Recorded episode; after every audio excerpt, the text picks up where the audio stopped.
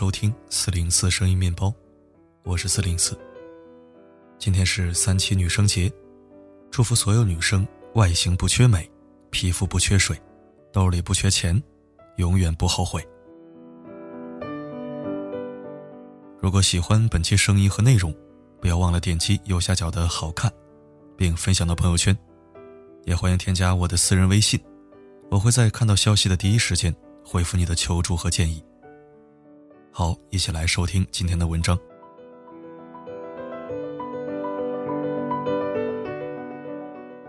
前段时间回家，我见了一个小学同学，记得他小时候画画很好看，但是不爱说话。那个时候，老师劝他竞选班长，他很坚定，说自己不合适，当个文艺委员就行了。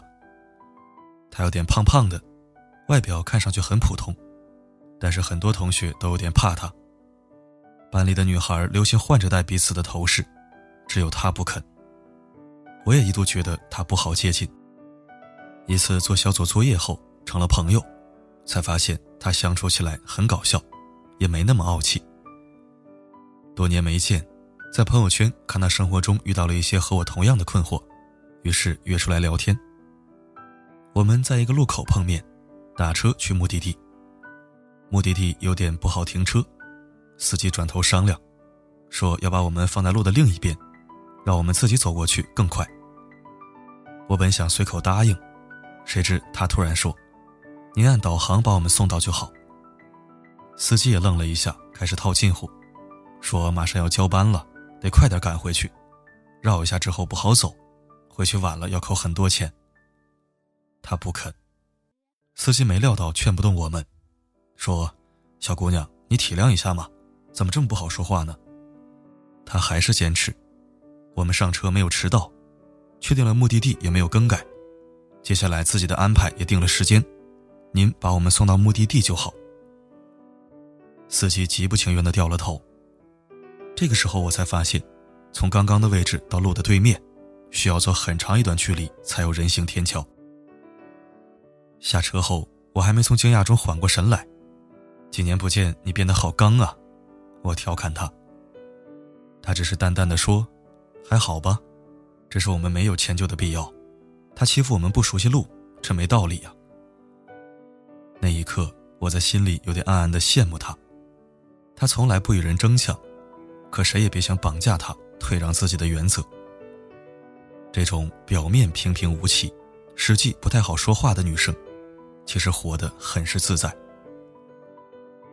你是女孩儿。要懂事一点。大多数中国姑娘对这句话都不会陌生。你可以不够聪明，不够漂亮，但你不能不乖巧，因为只有懂事儿才会被喜欢。但现实呢？乖女孩的成长，常常是通过打碎了牙齿往肚子里咽。好吃的零食，时髦的玩具，从不主动开口要。和朋友出去旅游。吃住都充分尊重朋友的意见，生怕别人不开心。被欺负了，辩驳的话在嘴边打了个转，却只挤出了一句：“那好吧。”懂事和好惹画上了等号，乖女孩变成了任人拿捏的软柿子。人间失格里，太宰治有一句话非常精准：“只要被人批评，我就觉得对方说的一点都没错。”是我自己的想法有误，习惯察言观色，习惯逆来顺受，习惯将自己的喜好藏起来，去迎合别人的需求。于是吃的亏也是各种各样。最常见的就是在钱上不好意思。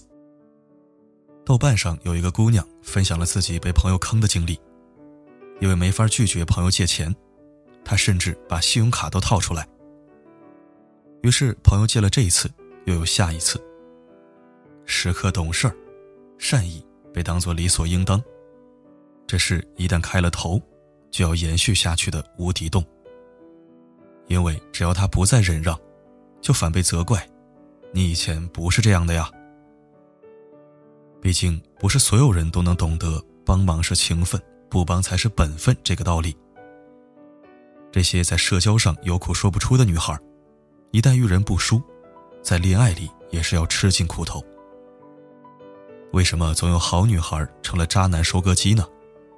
真的只是因为运气不好吗？男朋友和别的女生暧昧，忍了；打游戏不理你，忍了；发烧了把你丢下，你又忍了。一些女孩将自己卑微到尘埃，却仍然不能被理解。有人讨论和成熟的女生谈恋爱是什么体验？她周到体贴，深受长辈喜欢。朋友羡慕，她总能给男朋友赚足了面子。她独立坚强，遇到什么事儿都不会给亲近的人添麻烦。但是，我感觉不到她对我的喜欢和依赖。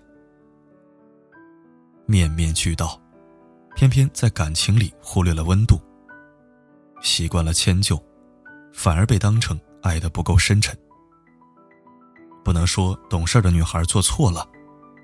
但让人心疼的是，主动迁就的那一方，总会受伤。健康的亲密关系，需要两个人的用心经营，而不是一个人的卑微忍让。事事妥协，在自己眼中是懂事儿，在对方眼中，却成了敷衍。到头来，不仅委屈了自己，也磨淡了感情。小时候因为懂事儿，常常得到长辈的夸奖，所以心满意足。长大了才发现，心里空了一块儿没人能帮，也没人在乎。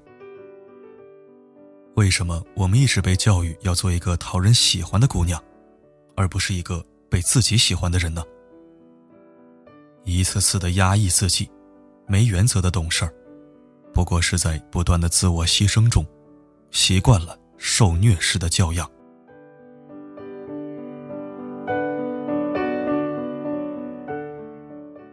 没有谁是天生懂事儿的。努力让所有人满意，拼命让每个人都开心，自己却忘了快乐是什么滋味。评论家梁宏达说：“这种让所有人满意，觉得自己做了好事儿的，其实……”是当了坏好人。他们不是喜欢奉献，讨好别人以换来自己的快乐，而是做到了让别人开心，而自己却感觉痛苦和委屈。这种人，其实在暗暗的攒下负面情绪。看过一个名叫《态度娃娃》的日本短片，女主角艾丽被称为微笑天使。小时候。弟弟不小心打碎了他的鱼缸，艾丽非常难过，但她回过头却说：“没关系的，真的没事儿。”长大后，无论遇到什么委屈，她都挤出微笑说：“没关系。”直到有天，她的脸突然变成了像玩具娃娃一样僵硬的面具脸，一敲就碎，一步步退让。懂事的外壳长进了肉粒，成了人一辈子都摘不下来的面具。从心理学的角度看，如果一个人不能象征性的、合理的去表达自己的攻击性，就会出现心理问题。攻击性往往和戾气、任性、不懂事儿划等号。于是有人拼命的掩饰欲望，有人陷入低价值感的自我诅咒中。不断的自我怀疑和自我否定，这种心情在恋爱关系中体现的更是明显。无数的乖乖女，她们害怕抱有期待，害怕突破常规，更害怕失去认可，甚至为自己的欲望而感到羞愧。于是，主动为自己框定了上限，囚禁了自身变得更好的可能。活出攻击性，不是什么可耻的事情。阳光虽然温暖，但照射的时间长了，也会被人谩骂。人就是这样的矛盾。从那些不太好说话的女孩身上，我看到了一个共性：希望怎样被对待，就要怎样对待别人。被忽视、被胁迫的，是受害者。但从另一个角度来看，其实他们也给了别人施虐的机会。从不探寻表达自己的真实需求，从不反抗，外来的得寸进尺都显得更加合情合理。没有锋芒的善良，也是一种恶。三毛在《西风不相识》里回忆自己出国留学的那段日子。刚开始，为了和室友们打好人际关系，他主动承担了整个宿舍内务的工作。但这种主动帮忙的情分，却被室友们当成了一种义务。三毛，天下雨了，快去帮我收下衣服。三毛，我在外面吃晚饭，你醒着别睡啊，替我开门。三毛，快下楼替我去烫一下那条红裤子。拜托你啊！有一次他没有做，得到的却是室友们这样的回复：“三毛，关窗户，你要冻死我们呀！”紧接着的是更加难听的诋毁和谩骂。忍无可忍的三毛终于爆发了，他举起扫把，对着室友开始疯狂的打下去。打完架，既没有道歉，也没有忏悔。自此。没有人再勒令他做这做那，对他的态度也变得客气尊敬起来。余华说：“当我们凶狠的对待这个世界时，这个世界突然就变得温文尔雅。所谓凶狠，并非是没礼貌的大呼小叫、低情商的吆五喝六，而是用行动证明：我不生气，不代表我没脾气；我不计较。”不代表我脾气好。如果你非要触摸我的底线，我也绝对是不好惹，坚定拒绝，坚决反击。除了不受人欺负，不好惹的女孩，有着对自己人生更强的把控力。她们可以毫不顾忌地说“我想，我要”，浑身散发着欲望的光芒。就比如《奇葩说》里的很多选手，都让人印象深刻。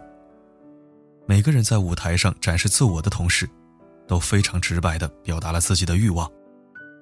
我就要赖在台上不走，如果有复活的机会，最好有一万次。我就是冲着冠军来的。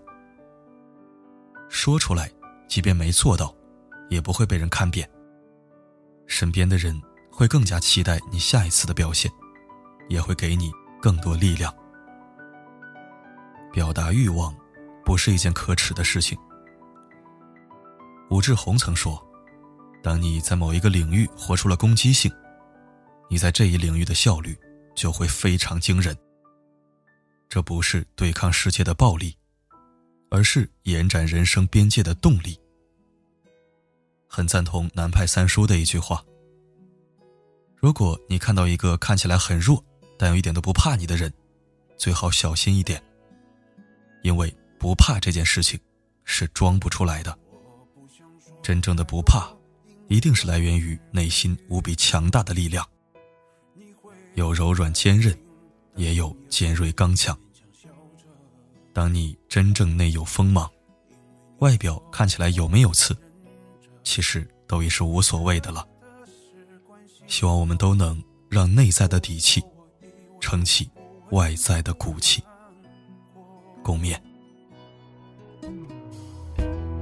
你没有错，错的是不愿把机会给我。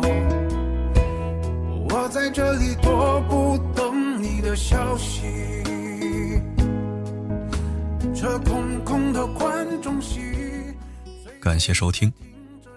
多年以前，我也曾用这样一则鸡汤来安慰过自己：世间有人谤我、欺我、辱我、笑我、轻我、贱我、恶我。骗我，该如何处置？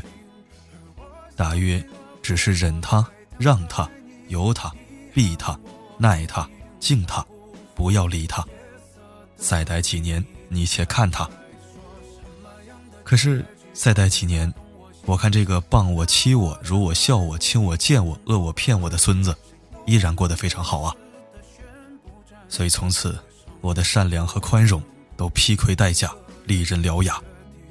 有风度不代表没有锋芒，有素质，也不代表我就是吃素的。如此一来，直至今日，我就一个感受，真是他妈的太爽了。好了，今天就说到这儿。我是四零四，不管发生什么，我一直都在。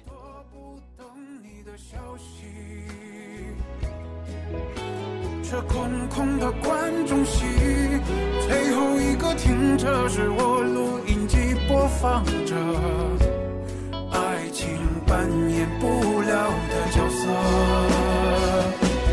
这是什么样的关系，你总摸不清。而我像飞蛾扑火来等爱你，遗憾我们经常辜负夜色